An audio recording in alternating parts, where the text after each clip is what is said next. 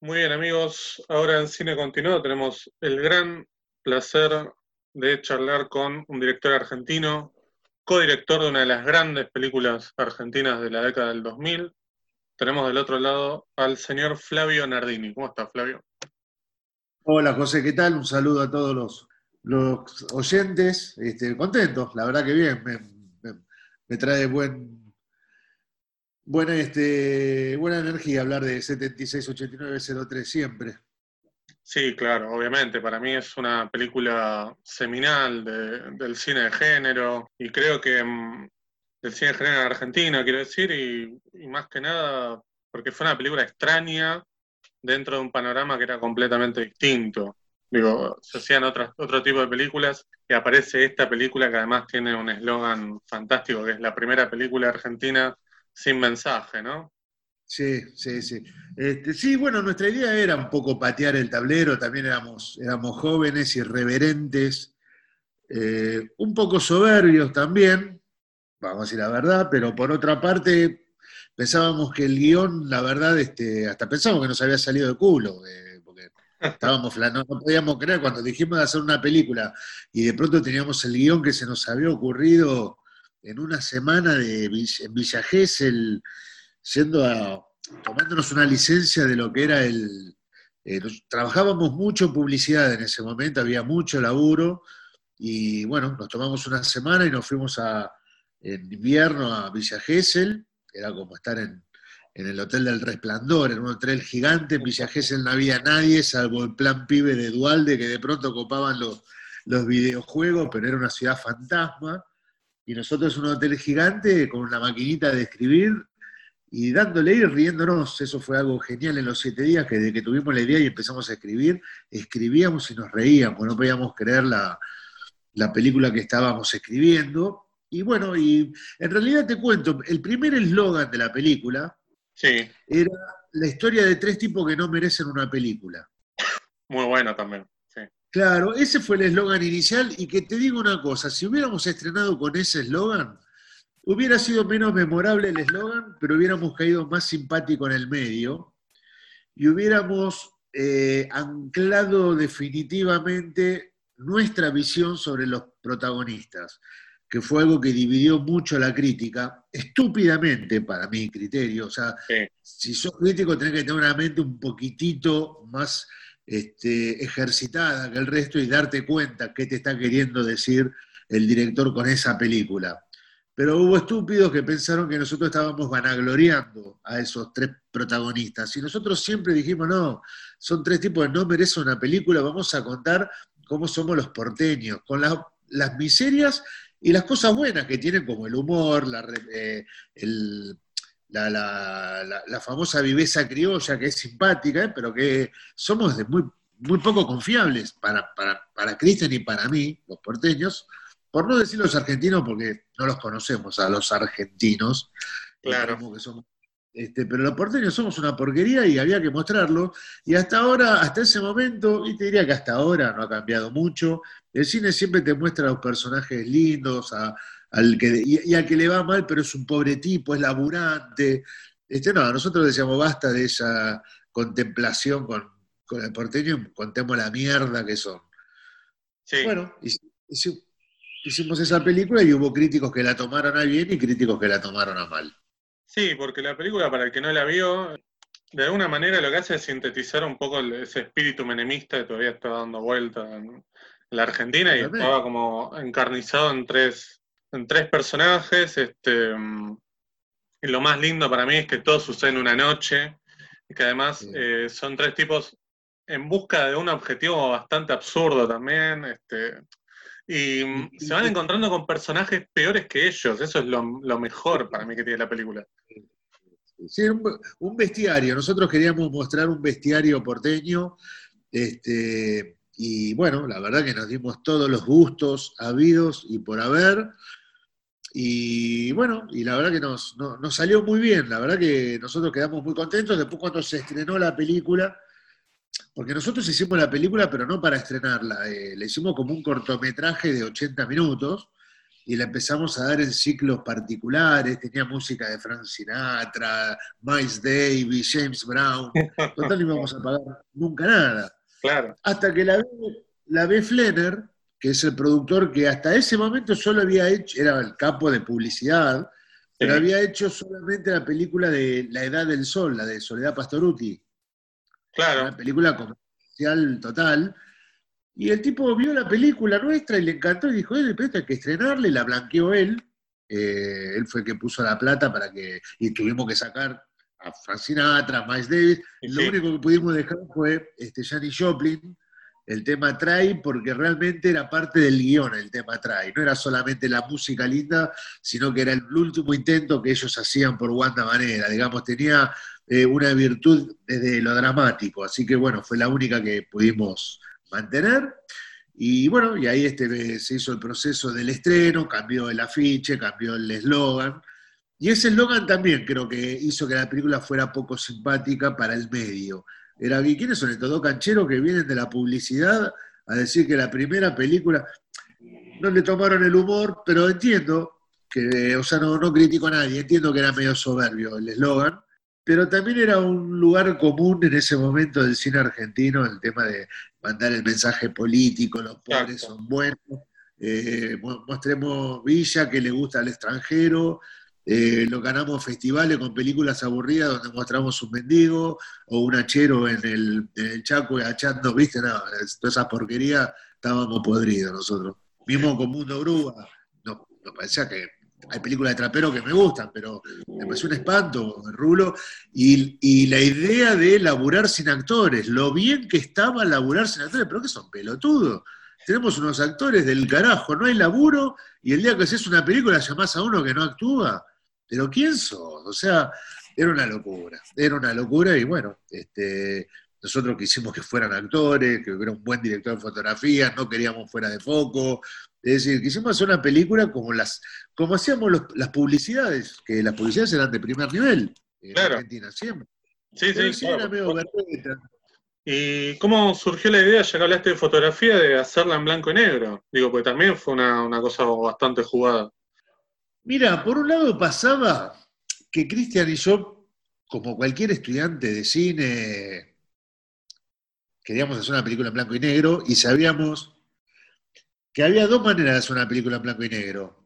O la primera, o llegando a ser después Woody Allen o Spielberg y te haces la decimocuarta en blanco y negro porque sos Woody Allen y Spielberg. Claro. Eh, como no confiábamos en que éramos Woody Allen y Spielberg, dijimos, como la primera.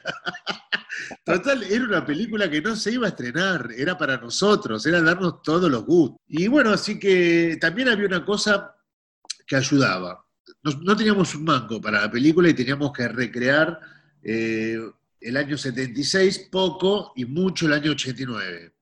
Y los, en el 90, la filmamos en el 99. Diez años después, los colores de la ciudad eran muy distintos a los que eran en el 89. El lila, la publicidad. Entonces, el blanco y negro le daba una, monocromía que ayudaba a disimular los, los errores de la época. Y así que bueno, hicimos eso y con una película que no se conseguía acá, la Ilford, que la pidió el dire de foto porque tenía que ser muy sensible porque no teníamos luces para iluminar y era toda una película nocturna. Así que bueno, este, compramos película en Inglaterra, eh, la mandamos a revelar a Estados Unidos porque acá tampoco había para revelarla. Pequeños gustos que nos dimos, este, y bueno, la verdad que un fenómeno. El de foto, lamentablemente, es un era un genio, murió Lucho, eh, Lucho, eh, Dani Sotelo, que laburó después con Lucho Bender en Felicidades, hizo dos peliculones, Daniel Sotelo de, director de fotografía, era una, promesa, una estrella, se fue muy joven. Este, así que bueno, eh, hicimos un Dream Team con todo el equipo, la verdad. Sí, sí, porque para mí también en, casting la pegaron, están todos los personajes están interpretados por actores que debían interpretar a esos personajes. Hasta incluso el Albornoz haciendo de Zárate también me parece como una, locura que hayan podido encontrar. Sí. Bueno, que con, con Luis teníamos eh, contacto de publicidad, él era muy locutor del 70% de los comerciales que filmábamos. Entonces teníamos amistad con él y era negro, este, necesitábamos a alguien que no se ofenda, o sea, que entendiera que somos buenos tipos.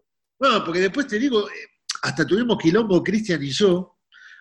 El único quilombo en postproducción que tuvimos, tampoco fue un gran quilombo, pero cuando yo veo la escena de la puteada, yo me pongo muy mal, digo, nos van a matar acá.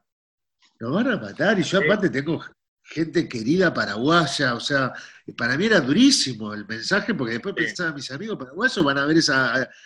Pero, bueno, mis amigos saben cómo soy yo, pero y entonces yo le digo en, la edición, viste, me arrugo, arrugo y le digo a Cristian, Cristian, saquemos esto, hagamos que pase una bocina, pongamos una trompeta. Y Cristian me dice, no, ni en pedo, ni en pedo, ni en pedo. Y bueno, ganó Cristian.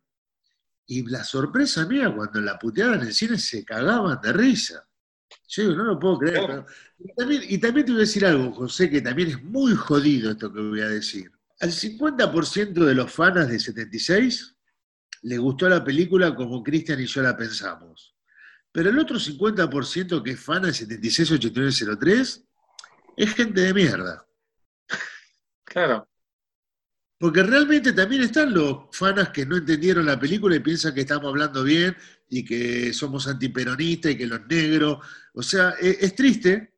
Sí. Pero también entró esa gente. En, entonces yo a veces me encuentro con fanas y después empiezo a hablar un poco y me doy cuenta de la ideología que tiene y yo digo, uy, puta, no quiero este. No la viste como una comedia, la viste como algo, como un documental, casi.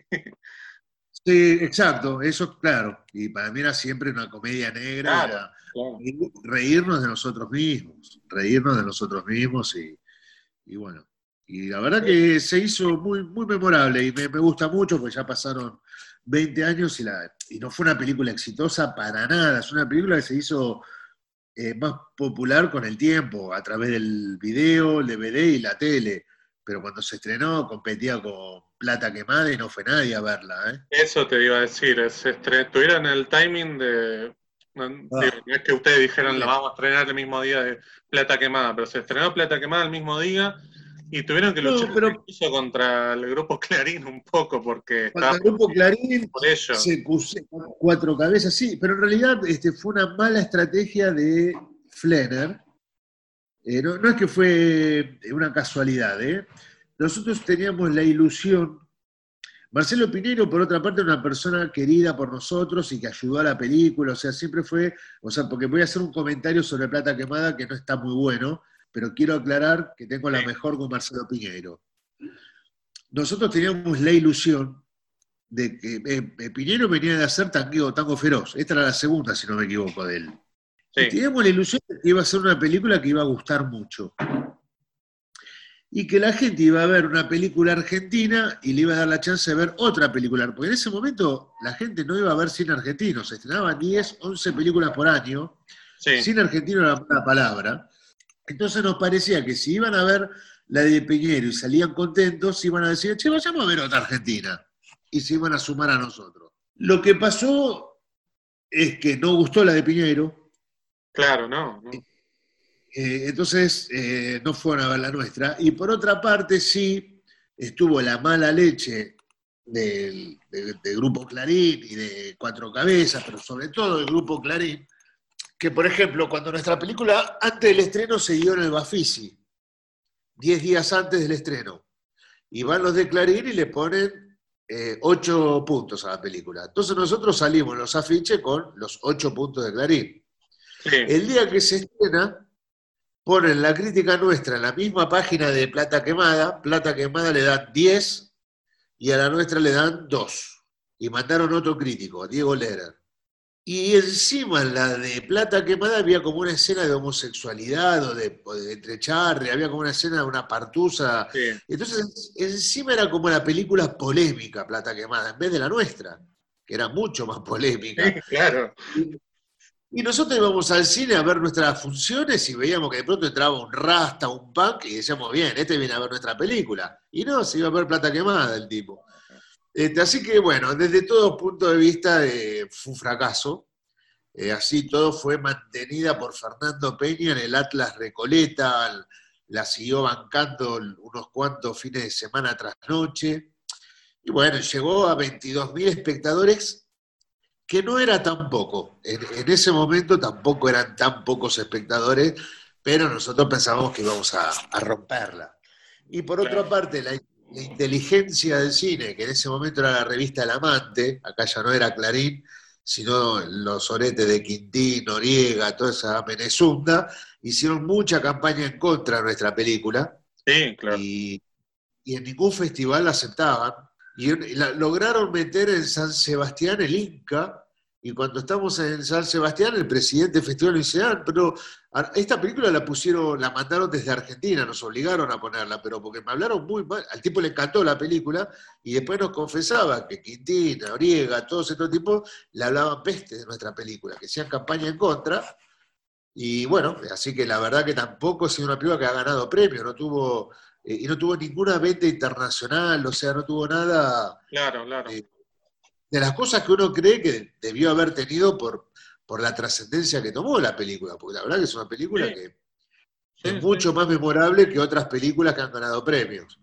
Sí, por supuesto, me parece de todo, incluso creo que hoy a 20 años, a los que nos interesan las películas, nos acordamos mucho más de 76, 89, 03 que de Plata Quemada.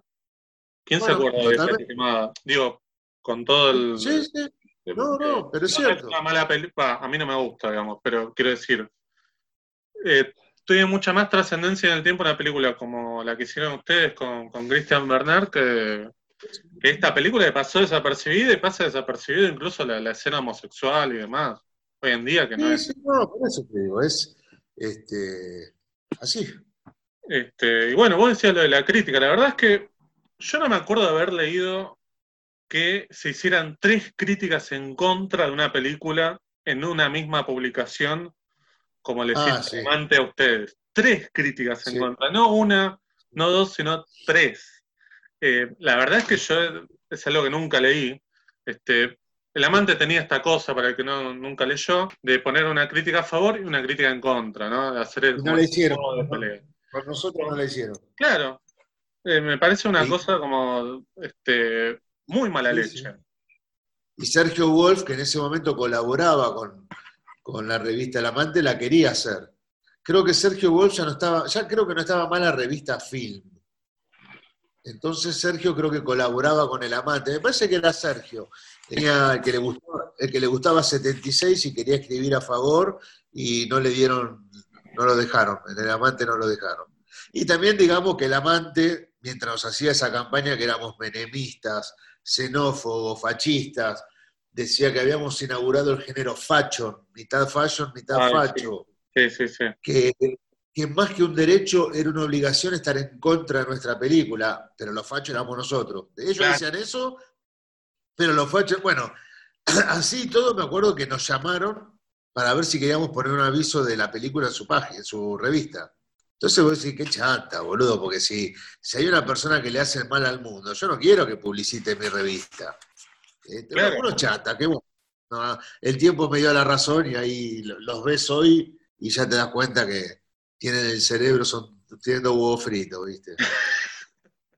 Sí, totalmente, porque mm, en una de las críticas de, vamos a hacer el nombre, total, se puede ir a buscar, Silvina Schwarzbach dice eh, que le parecía brillante el término que había acuñado Santiago García, que ya en esa época era como un eh, semi-analfabeto, digamos, no, es de ahora. Sí. Este, lo digo yo. Ahora es analfabeto, claro. Este, que bueno, había unido el término, había acuñado el término fachón, que era una mezcla de facho con fashion. Eh, no es ni gracioso, digamos, ese término, porque era la manera como él sintetizaba la película 768903, pero estoy muy seguro que a él le gustan las películas de Scorsese y en ningún momento va a decir que Scorsese es un eh, apologista de la mafia. Eh, y aparte, no les costaba nada. Eran tipos que no tenían empacho comunicarse con Kiarostami en Irán, pero no les costaba nada comunicarse con nosotros para ver qué queríamos hacer. O sea, se hacía tan poco cine en Argentina que en vez de tirarte en contra, o sea, conozcámonos, y pero bueno, nada, indudablemente también tenían otros intereses, eh, otras amistades, un tipo que hacen mucho amiguismo. Y yo me acuerdo de Schwarzbach, el título, Los jóvenes menemistas. Pocas cosas me han dolido tanto en la vida como que me digan menemista, o sea, y ahí también me di cuenta lo equivocada que estaba esa mía, o sea, ahí ya era cuando no, me hizo, porque una buena crítica negativa, pero constructiva, te hace replantearte eh, cosas personales y te ayuda a crecer. Acá es donde me di cuenta que esta crítica no me servía de nada. No me servía de nada, que no, no habían visto la película. Simplemente no habían visto la película, entonces nada era interesante. Era como dialogar con una pared de ladrillos, ¿viste? Así que sí, sí, sí, la verdad que muy, muy mala onda. Eh, volviendo a la película, ¿qué, cuando hablas con gente que la vio hace poco, que, la descubre, digamos, ¿qué, ¿cuál es el segmento que más te mencionan o que más te dicen, che, esta parte es la que es increíble?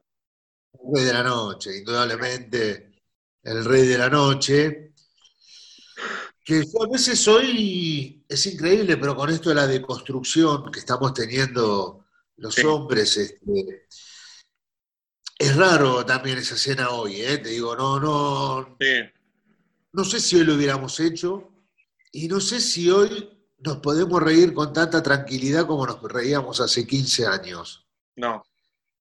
Eh, no y sí, por otra parte, porque como yo tengo el culo limpio, o sea, sí me puedo, debería poder reírme, pero es, un momento sensible, es un momento difícil, pero así todo me sigo dando cuenta que es la escena de la película, que cualquier persona que no es fanática en, cuanto a sus ideas, eh, puede disfrutar esa escena entendiendo que ahí no hay, que nos estamos riendo, que sabemos lo que está mal y bien en la vida, pero que esto es una película y es una escena. Claro. Eh, y disfrutémosla. Este, bueno, la verdad que lo, del Rey de la Noche fue maravilloso. Una escena que por un lado es mérito Cristian y mío en cuanto a la escritura, pero un tremendo mérito es del negro Risi, por un lado, porque toda la película teníamos para filmar dos tomas a uno, dos a uno filmábamos. Nosotros teníamos 160 minutos de película y la película duraba 80. O sea que cada toma la podíamos hacer dos veces. Y tenía monólogos larguísimos, eran tomas largas además. No es que había ensayo, no había nada. Y el negro lo hizo maravilloso, tal es así que muchos creen que está improvisando, y el 90% de lo que dice está escrito tal cual. Y la otra gran, gran, gran este, virtud de, esa escena la tiene la editora, eh, Elian Katz, porque ¿qué pasa? El negro Risi naturalmente y lógicamente muchas veces hacía el, eh, eh, porque tenía que acordarse lo que venía. Claro. Y bueno, la escena no funcionaba, ¿viste? Se notaba que estaba recordando. Y ella hizo eso del jump cut, de empezar a sacarle todos los tiempos muertos, los cortes internos. Espectacular. no fue, no fue idea nuestra, fue idea de ella y quedó genial en la locura de la película. O sea, también ayudaba dramáticamente, no solo que sacaba los errores, sino que le ayudaba dramáticamente. Así que Rizzi todo el tiempo la menciona a Lian como una de las que más lo ayudó en su carrera, porque esa escena que no es que se hizo conocido ahí, porque la verdad que no, la película no llegó a tener esa trascendencia, pero todos los que veían la película no se olvidaban más de Rizzi. Y en gran parte Rizzi dice que es mérito de la editora, también porque es humilde, ¿no? Sí, sí, es un gran tipo. Yo lo, tuve la suerte de cruzarme una vez, este, es un gran tipo y todo el mundo en el, en el ambiente lo dice. Es cuervo. Lamentablemente cuervo, pero se lo quiero. Bueno, mientras, mientras no sea gallina de Independiente está todo bien. Está todo bien, totalmente. Este, bueno, pero era la época también de los, de los simuladores, por ahí los simuladores vino un año después y él está en el capítulo 1. Yo me acuerdo porque estudiaba cine en esa época y, la película 76, este, 8903 la teníamos muy presente y estaba como también muy en, eh, como te decía, los simuladores. En, sí, eh, incluso Pisa y Rey Faso, no, en Ocupas él estuvo. También es verdad. Él estuvo en Ocupas. Eh, sí, sí, tenía. Había hecho un par de películas también. Había una, una que a mí me gustó mucho, cómics. No sé si te acordás, una de Cosia. Sí, es verdad. Tenía un capítulo donde él laburaba que estaba muy bien. Eh, sí, sí, eh, tenía, pero le llegó después el, el, éxito. El éxito, el, sí, sí. Pero siempre fue un actor. Yo ya había laburado con él en varios cortometrajes. Bueno, tiempo de descuento es. Claro, eh, en la caída de Tebas, en que es que sé, yo laburaba, y comerciales con él he hecho, varios, ¿viste? Porque para mí era un genio. Sí, como todavía no era muy conocido, lo usaba mucho yo. Este, justo ahí nombraste Tiempo de Descuento, que es un cortometraje anterior. Eh, bueno, se vio en todos lados, digamos, canales de deporte, en, no sé, en, Inca TV, cuando era Inca TV, en todos lados, digo. Y yo pienso, no hay una sola película de fútbol que esté buena, o que por lo menos, digo, te lo pregunto a vos que sos futbolero, ¿por qué no, no, ¿por qué no hay una película, o vos, capaz que tenés alguna película de fútbol que te guste, pero yo siento que no hay ninguna que esté buena, ¿por qué no podemos llevar ese espíritu del fútbol al cine? La verdad que no lo sé. Eh, sí sé que sería muy difícil lo que es filmar fútbol el domingo. Pero el fútbol en Argentina es de lunes a domingo, no es solamente el partido. Claro.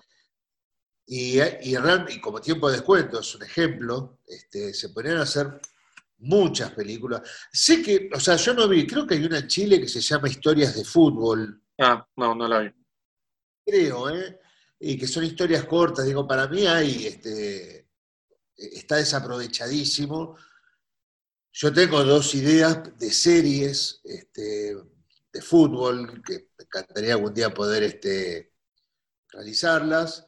Eh, una es dificilísima, pero es hermosa, que es la infancia de los fundadores de Racing River Boca Independiente, eh, cuando miran a los ingleses jugando, cuando son chiquitos los, los fundadores de los clubes y miran a los ingleses y cada uno en su barrio empieza a armar el club. Ah, mira. Claro, empieza con la llegada de Watson Houghton en 1880 la infancia de los fundadores de los cuatro equipos grandes, San Lorenzo no, porque se funda en 1913. Y esta serie termina en 1910, cuando un equipo nacional le gana por primera vez a un inglés y se nacionaliza la AFA, porque antes era la Association Football League y se hablaba en inglés en las reuniones y perjudicaban a los criollos. Claro. contar eso, y, y, sin la bronca, pese a que contás River Boca, la llegada del barco sueco y el partido en el que se mudan, este, pero no es una película de Racing contra Independiente y River contra Boca, es criollos contra ingleses.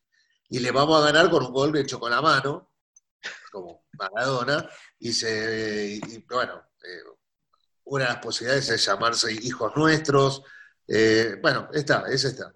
Y la otra es una serie que escribimos con Cristian sobre Barra Bravas, una, una suerte de, ah. de Los Sopranos, de Los Soprano, sí. este, porque acá este, podés hacer la mafia, es o barra bravas o sindicalistas. y lo que pasa es que la barra brava es, es lo mejor. Y tenemos escrito toda una temporada hermosa que ojalá algún día la podamos hacer. Sí, Pero sí, sí, eh, se merece, se merece contar. Sí, yo evitaría el tema del futbolista eh, o, de, o de algo que transcurra en el partido, en la cancha. Son cosas muy caras y difíciles de filmar. Eh, pero, pero el fútbol lo que tiene es eso, que vos es una historia de lunes a domingo, no tiene por qué ser el partido. Claro, sí, totalmente. Este, me, parece que, va por ahí. Pero igual hay, sí, hay películas que yo no vi, no sé si vos viste la del 7 de talleres. El 5 de talleres. El 5 de talleres no la vi yo, es de fútbol. Sí, es buena, es buena. Es buena, pero no es tanto sobre fútbol, es más como el drama del, del futbolista que tiene que dejar de jugar porque le llegó la edad ah. que ya no puede seguir jugando. Está bastante buena esa película. Pero, mm, qué sé yo, siempre se cita, no sé, Escapa la Victoria, ¿viste? Esas películas que, ah, sí, bueno, que es divertida, o no sé, o el paso del tiempo hizo que fuera un poco más divertida y se la viera con otros ojos. Pero después no, no, no hay mucho más, creo. Este, como vos decís, creo que es muy difícil y muy caro filmar la acción del juego, ¿no? claro, pero se puede evitar eso y hacer una muy buena película igual. Exacto. Eh, te quería preguntar por Germán eh, Últimas Viñetas, que es eh, también un lindo trabajo que hicieron para, la televisión pública, me parece, ¿no? Era. Eso fue para la televisión pública, sí. ¿Cómo, fue ese trabajo, digamos? ¿Cómo fue trabajar con ese Bueno, ese, ese fue hermoso y fue un trabajo, el único trabajo en el que Cristian y yo fuimos contratados, que no fue un proyecto nuestro. fue Eh, era una serie de. Una, época, una época de concursos para series que producía el Estado. La verdad que muy bien no sé cómo era, pero nos llaman a nosotros cuando ya había ganado un proyecto que había sido escrito por Luciano Saracino, que hizo un laburo bárbaro, pues los guiones son de él, y producido por el negro Silva y eh, hasta Roberta Sánchez. Roberta Sánchez. Este, Roberta Sánchez y el negro Silva presentaron un proyecto escrito por Saracino sobre los últimos años de Oeste, que ganan y nos contratan como directores. Este, y nos volvimos locos cuando leímos los guiones, porque Cristian y yo somos dos fanáticos de los guiones. Eh, nosotros sabemos que se puede filmar un guion malo, siempre va a ser una película mala. Y un guion bueno, por más que lo dirijas mal, va a estar más o menos bueno. Y este guion era buenísimo, así que gran mérito de Luciano. Y nosotros, la verdad que éramos muy este, flasheros con, con el Eternal Nauta, Westergel. Así que nos encantó laburar eh, y fue magnífico todo el proceso. Pero te vuelvo a decir, lo que también estuvo bueno fue que fuimos contratados. No era que nosotros poníamos los actores que queríamos. O sea, eh, Miguel Ángel Solá fue impuesto. Por supuesto que queríamos que esté Miguel Ángel Solá. Pero era idea nuestra. Este, lo consiguió la productora y más vale que venga. Sí, eh, claro. Y bueno, y en varias cosas, eh, con el equipo técnico tampoco nosotros poníamos el dire de foto, nada. Era una, era una producción de productores, con los que nos llevamos bien, con los que compartimos el 90% de, de los criterios, y, bueno, y la verdad que fue genial lo que pasó con, con Miguel Ángel Solá y los actores, porque un poco pasó lo que pasaba en el proyecto con, este, con Westergel y los otros historietistas. Eh, pasó a ser como el, maestro ciruela de todos, Miguel Ángel Solá. Eh, no con Risi por ahí, que era un actor muy formado, y que, a quien ya conocía por otra parte Solá. Pero con todos los demás, con los pibes, era, se formó algo muy lindo entre ellos fuera del, de la filmación que nos ayudaba mucho a que en el proceso dramático y de realización este, fuera todo tan fluido y, dinámico. La verdad que fue muy, muy buen laburo. Sí, está bueno eso, porque es medio como el trabajo soñado, un trabajo por encargo sobre un tema que te interesa mucho o te gusta mucho. Impresionante y bien escrito, porque podía ser una boludez solemne, ¿viste? Cristian y yo, digamos, es solemne. Y esto era totalmente irreverente, era divertido, era comedia. Era, porque vos ves los primeros tres, cuatro capítulos y es comedia, y ves el final, es un drama tremendo. Y es lindísimo cuando te van entrando de a poquito con la comedia, con la comedia, cuando ya estás adentro te pongo la estocada. Es una, es una genialidad de Luciano.